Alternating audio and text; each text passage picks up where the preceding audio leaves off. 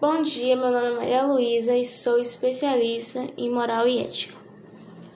Sou contra a retirada de células tronco, primeiramente pelo fato de não ser nada ético exercer uma pesquisa que não tem comprovação que irá dar certo.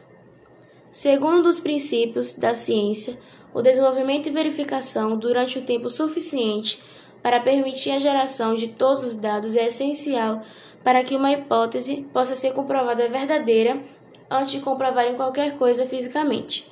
Em segundo lugar, um dos motivos para a retirada das células-tronco é a prevenção de novas doenças, que assim como elas podem estar no feto que irá nascer, elas também podem estar em adultos que já podem ter passado essa doença para outras pessoas. Ou seja, não há garantia de que a doença provém do feto. Logo, não é preciso dizimá-lo.